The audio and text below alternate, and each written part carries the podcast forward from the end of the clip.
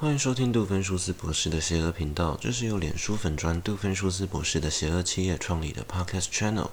收听的过程中会听到非常多的呼吸声，这纯粹是我懒得剪辑。然后我建议你可以戴上耳机，在睡前的时候听，因为我听说我的声音非常的催眠。前面那一段就当做以后的 highlight 好了，因为前两天我自己听了一下自己的节目，我自己列出了几个我自己觉得的优缺点。好。优点是我的声音真的非常的催眠，但是真的不能在开车的时候听。我前两天开车的时候放出来给自己听，我听到差点睡着。然后昨天晚上我在睡前的时候，我把我自己的节目放出来听，然后我听到睡着。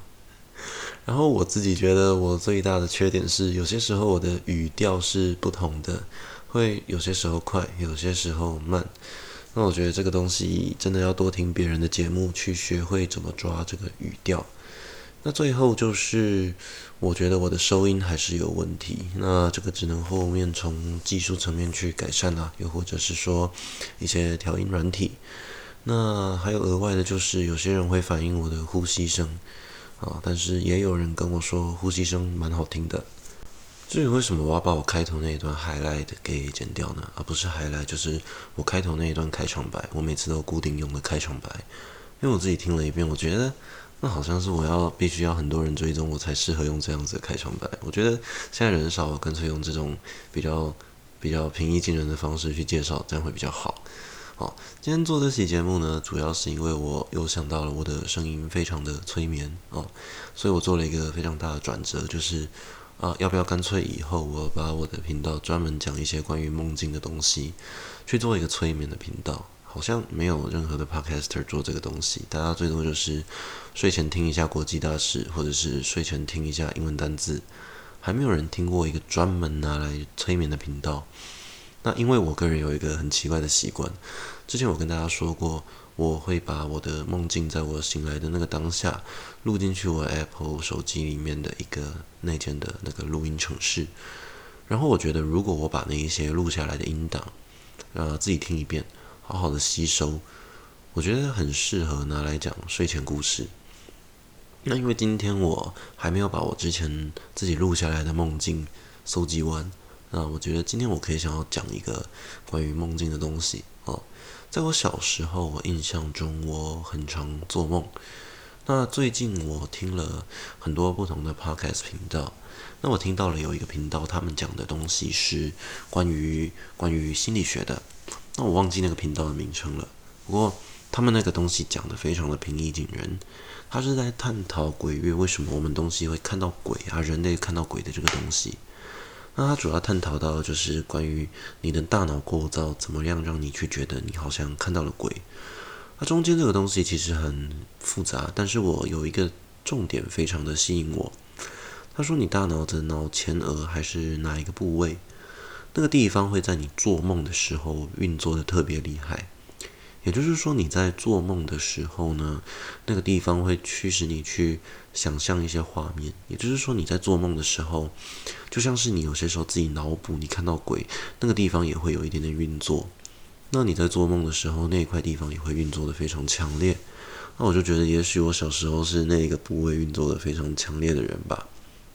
但是，跟其他大部分的人一样，我有一个很重要的问题，就是大部分的梦境。我们没有一样是记得起来的。无论你在起床的当下，你有多确定刚刚梦见了什么，或者是多希望在自己再回去那个梦境，你都会有一种，呃，过了一分钟之后，我什么都想不起来的那个感觉。这个这个其实我找到了一个解决办法哈，就是你在醒来的当下，马上找一个人讲，又或者是自己拿着笔记本把它写下来。那现在我们有手机，就把它录下来。那我今天要跟大家讲的一个是我小时候跟人家讲，所以这段工这段记忆特别的深刻。我记得有一次国小的时候起来，我准备吃早餐的时候，夏天非常的热。那我记得我当下做的梦是我在纽约的时代大道时代广场。我在时代广场，我记得那个时候是灾难片发生的当下，很像是大家都在逃难，然后天空有很多那种。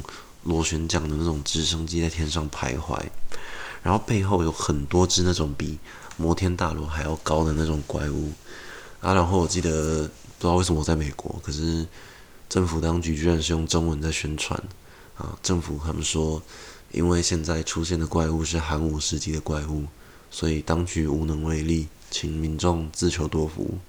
哎，真的是自求多福哎！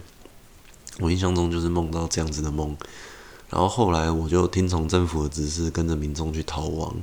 然后逃亡的过程中，啊，不知道为什么那个有一只恐龙，有一只怪兽，就是好死不死，它就一直追我，一直追我。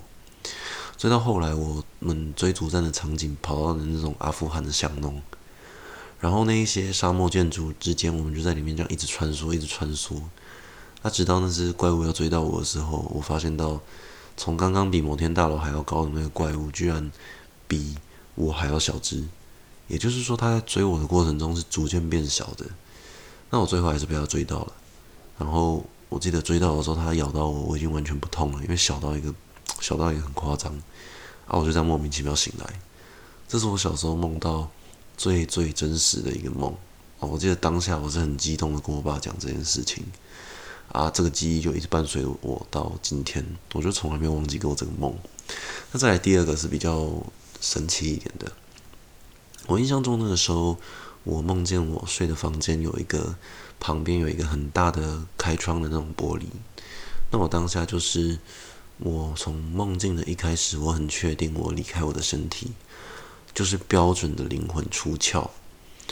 那我记得我离开我的这个身体之后呢，我就往天空飞。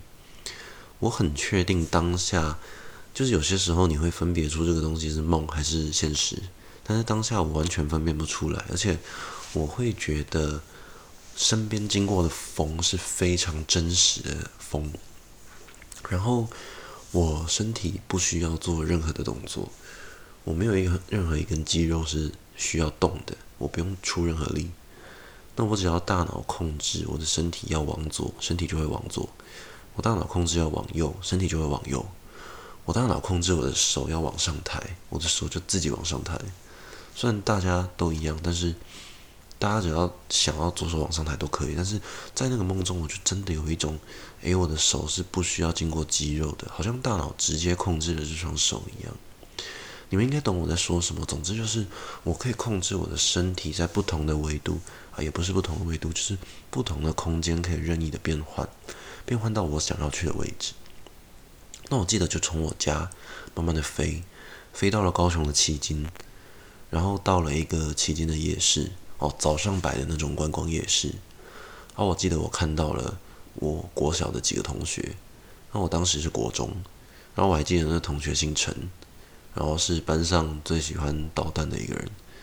然后结果我们就骑着脚踏车，啊，他们骑着脚踏车来找我。然后跟我说要去射射飞镖、玩水球，啊，结果我就去了不同的摊位玩了一些东西。但是玩到一半，我印象中，哦，我记得我还有玩垦丁大街的一个投篮的啊。你们大家如果去过垦丁大街，都知道我在说哪一家。有一间篮球投篮九宫格的，我记得我在玩那个。然后我就一个瞬间有一个灵灵感闪过，就是哎，我要回家了。我也没有跟他们讲。我记得我的大脑就一动，我身体就飘起来。然后就往家里的方向飞，飞飞飞，飞到快要到家的时候就没有记忆了。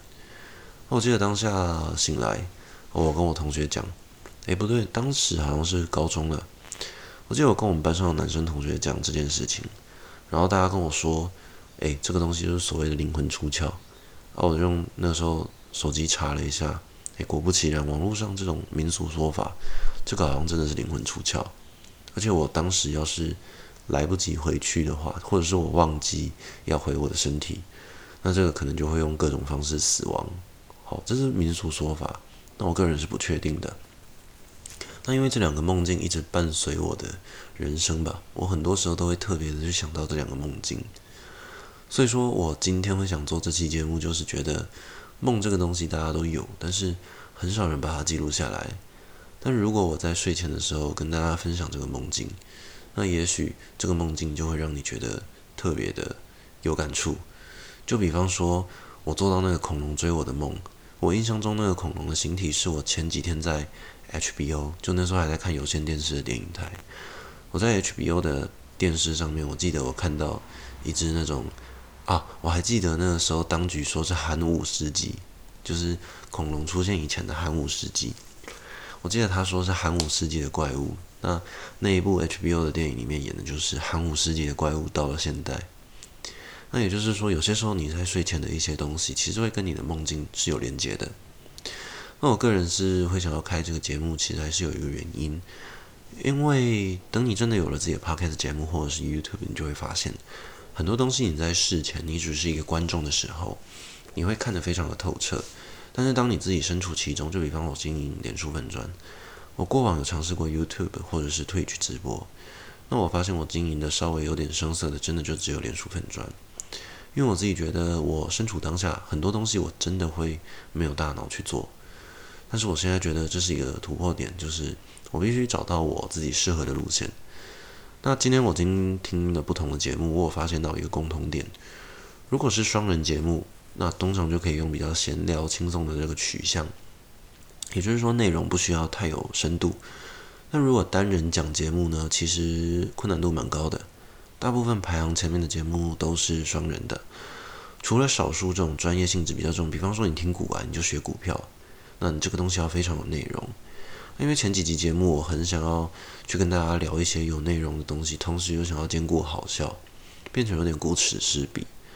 那我前两天跟人家在车上对话的时候，我就觉得，其实等你自己开始录 podcast 节目，你会觉得，如果可以有一支麦克风在你的嘴巴旁边录下你一天中所有的对话，那我觉得每个人都可以当很棒的 podcaster。好，我觉得越贴近生活的对话，越适合拿去给别人呈现。也就是说，我前两天发现，我跟朋友聊天的这个过程中，这段对话如果录下来，诶，可能会有台通的那个效果。但是因为我目前节目都是走单人取向，如果我全部都用单人的方式去录音，那我觉得我必须舍弃关于这种好笑幽默的东西，可能幽默就要用不同的方式呈现。